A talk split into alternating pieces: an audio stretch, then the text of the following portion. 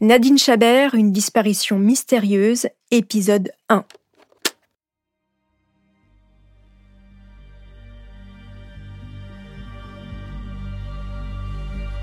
C'est un fait divers où il n'y a pas de sang, pas de massacre, pas même de corps. C'est d'ailleurs peut-être pour cela que cette affaire n'a pas vraiment marqué les esprits. Et pourtant, cette histoire m'a bouleversée. Le 10 juin 2003, Nadine Chabert, 34 ans, mère de famille, employée modèle d'une entreprise de réinsertion professionnelle, disparaît sur un rond-point à Fos-sur-Mer, près de Toulon. Depuis ce jour, personne n'a jamais revu cette femme. Au moment de sa disparition, la fille de Nadine, Émilie, n'avait que 11 ans. Patrick Chabert, le mari de Nadine, est la dernière personne à l'avoir vue vivante. Très vite, il est devenu pour les enquêteurs le suspect numéro un. Malgré l'absence de corps et d'aveu de Patrick Chabert, sept ans après la disparition de Nadine, il est condamné à 20 ans de réclusion criminelle pour le meurtre de sa femme. Sa fille Émilie et sa belle-mère Hélène, la propre mère de Nadine, n'ont jamais cru en sa culpabilité. Alors pendant son incarcération, Émilie, du haut de ses 18 ans, va mener son enquête pour faire sortir son père de prison. Près de 20 ans après la disparition de Nadine Chabert, on ne sait toujours pas ce qu'elle est devenue. Son corps n'a jamais été retrouvé. Est-elle morte ou est-elle toujours en vie? Bienvenue dans cette nouvelle saison de Homicide, je suis Caroline Nogueras. Je vais donc vous raconter l'histoire de cette étrange disparition celle de Nadine Chabert.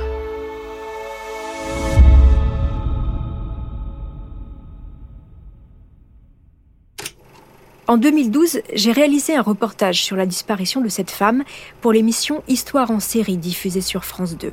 J'ai rencontré la famille Chabert, Émilie, la fille, Patrick, le mari, et puis Hélène, la maman de Nadine. Ils m'ont raconté leur désarroi, la machine judiciaire qui vous broie et qui refuse de rechercher Nadine. Chaque année, 40 000 personnes disparaissent volontairement en France.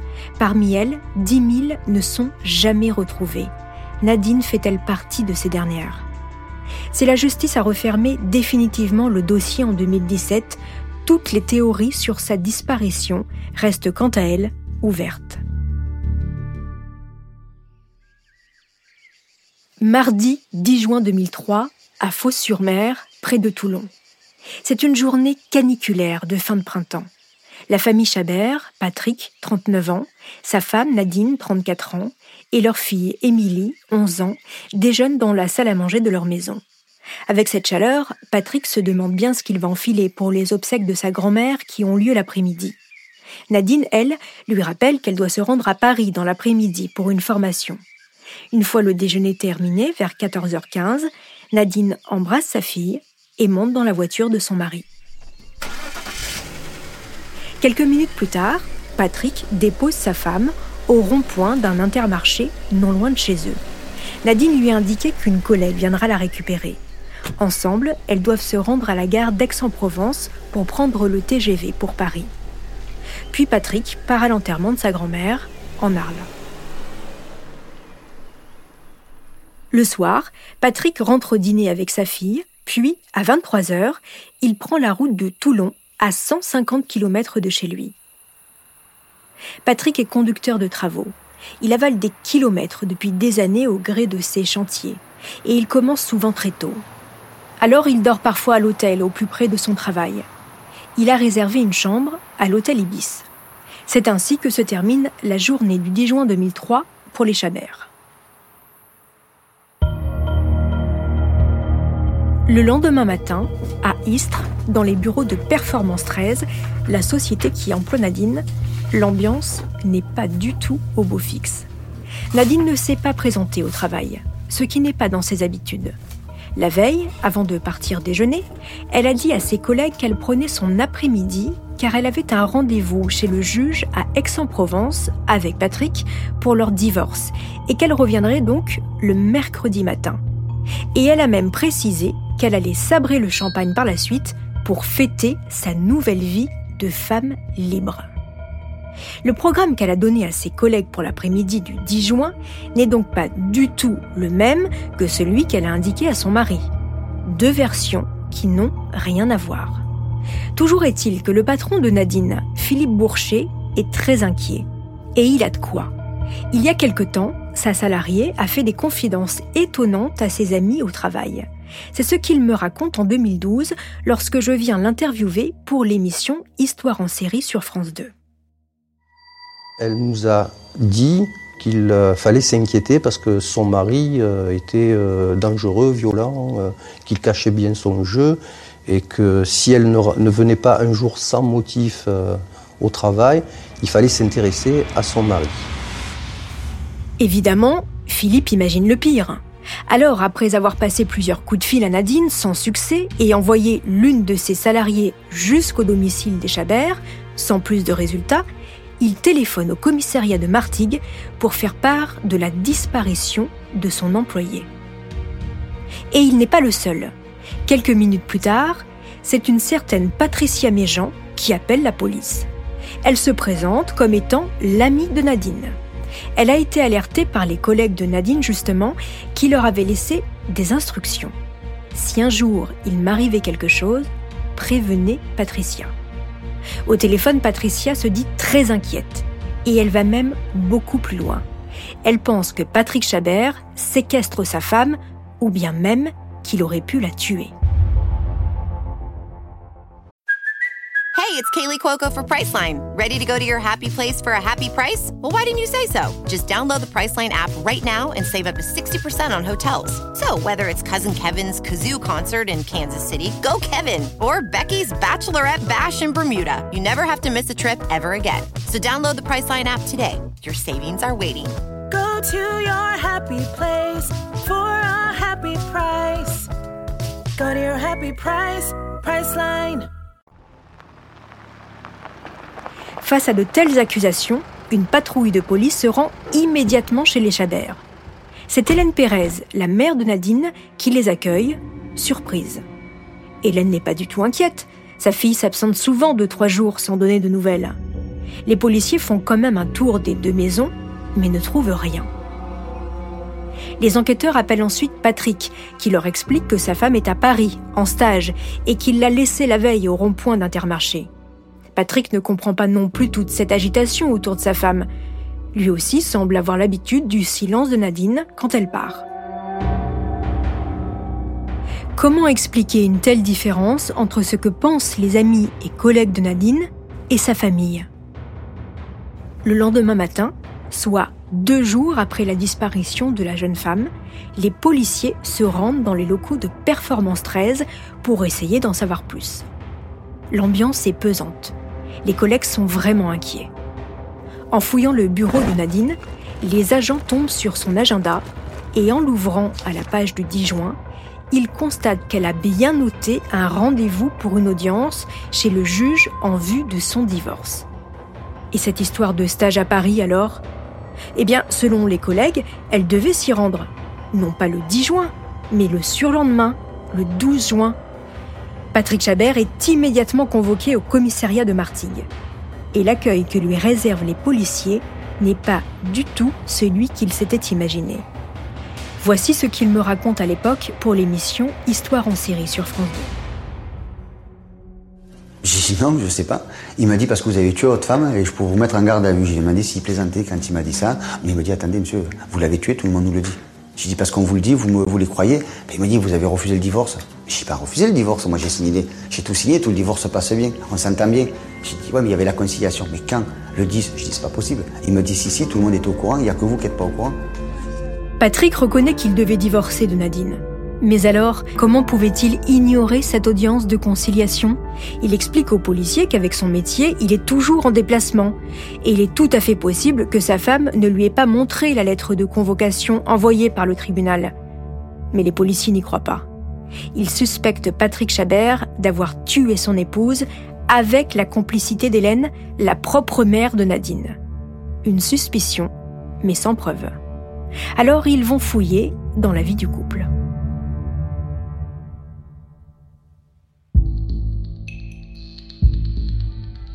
Nadine et Patrick se sont mariés en 1990.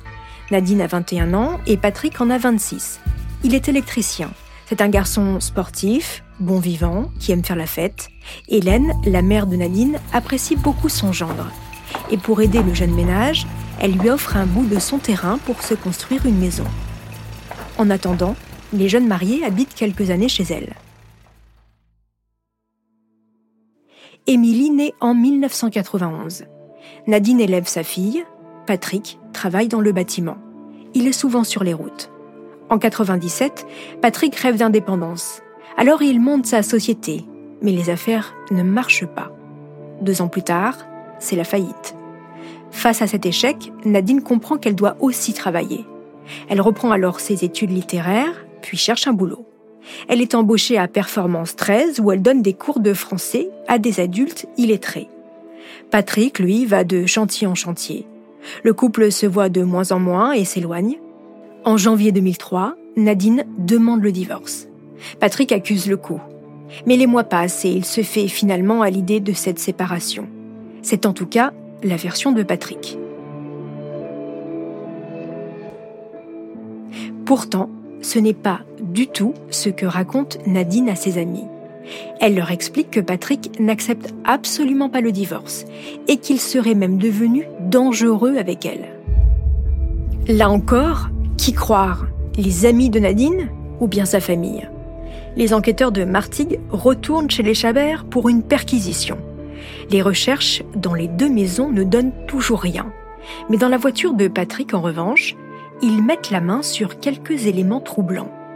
D'abord, dans le coffre, ils prélèvent des cheveux qu'ils envoient immédiatement dans un laboratoire pour des analyses. Et puis, sur la banquette arrière du véhicule, il y a une sacoche contenant des écrits de Nadine. Des symboles, des mots, des écrits sur plusieurs pages. Ils comprennent qu'il s'agit d'un compte-rendu d'une séance chez une cartomancienne. Nadine s'est fait tirer les cartes pour connaître son avenir. En conclusion, on peut y lire Tu es en progression victorieuse vers ton but qui t'entraîne vers ta destinée. Ton jeu est superbe. Tu as osé. Le succès est devant toi. C'est le succès du vainqueur, le couronnement de tes efforts. C'est vraiment l'image de je gère ma vie toute seule, de main de maître, avec en plus toutes les protections utiles. Tu sais exactement où tu vas et pourquoi tu y vas. Bon voyage et grosse bise, Isa.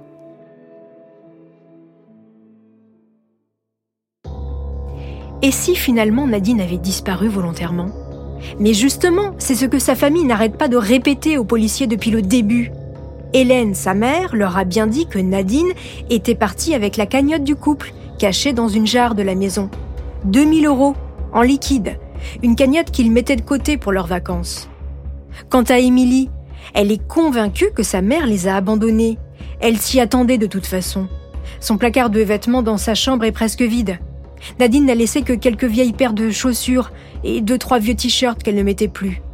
Et puis Émilie n'apprécie pas du tout la nouvelle amie de sa mère, Patricia Méjean. Depuis qu'elle l'a rencontrée il y a quatre ans lors d'un stage, Émilie ne reconnaît plus sa mère. Elle ne jure plus que par cette femme. Dès qu'arrive le week-end, Nadine part en Haute-Savoie rejoindre Patricia, la laissant seule avec son père et sa grand-mère. Dans ces moments-là, Émilie a beau appeler plusieurs fois sa mère au téléphone, elle ne répond jamais. Émilie en souffre terriblement, comme elle me le raconte en 2012 lorsque je viens l'interviewer pour France 2. Des fois, elle avait l'air très très très fatiguée. euh, elle était sur le canapé, euh, vraiment comme si elle était vidée. C'est- des attitudes qu'elle n'avait pas auparavant. Nadine a également changé physiquement. Elle a même l'air malade. Et puis, il y a cette phrase qu'Émilie a entendue deux fois, alors que Nadine était au téléphone avec son amie Patricia Méjean. Comment ils vont faire quand je ne serai plus là?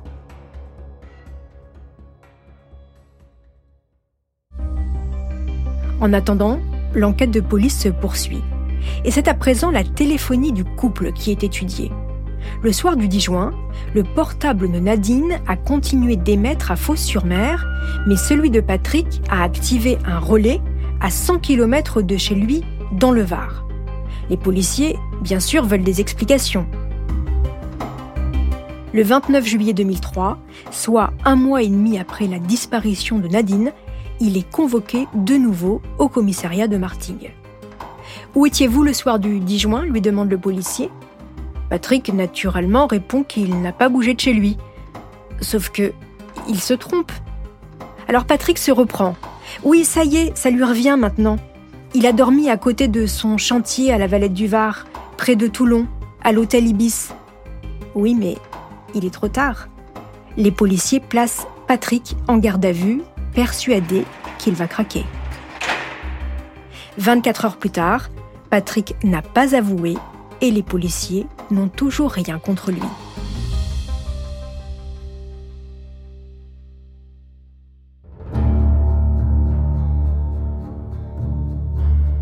Les semaines, les mois passent sans réelle avancée, jusqu'à ce nouveau coup de fil de Patricia. Elle appelle le commandant Bruno, le policier chargé de l'affaire, car elle a une information capitale à lui livrer. Elle sait où se trouve Nadine. Ah oui? Où ça? Eh bien, elle est retenue contre son gré au 105 allée des Coquelicots à Fos-sur-Mer. Mais Patricia Méjean ne précise pas d'où elle tient cette information. Les policiers, bien sûr, s'y rendent. C'est une vieille dame qui les accueille. Et elle n'a rien d'une dangereuse criminelle. Nadine Chabert?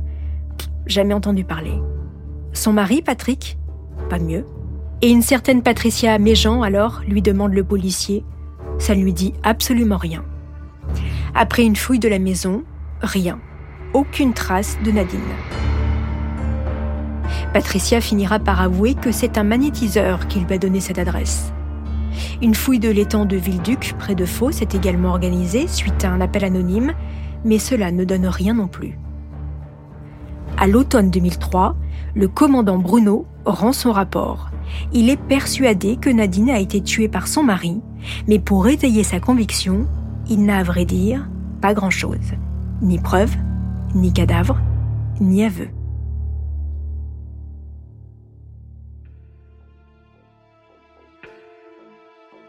Alors la juge d'instruction décide de confier l'enquête à la PJ de Marseille. Les nouveaux enquêteurs vont devoir repartir de zéro et réentendre toutes les parties. Vont-ils découvrir de nouveaux éléments Possible. C'est ce que je vous raconterai dans le prochain épisode consacré à la disparition de Nadine Chabert. En attendant, n'hésitez pas à me laisser des commentaires sur l'application Apple Podcast ou Castbox.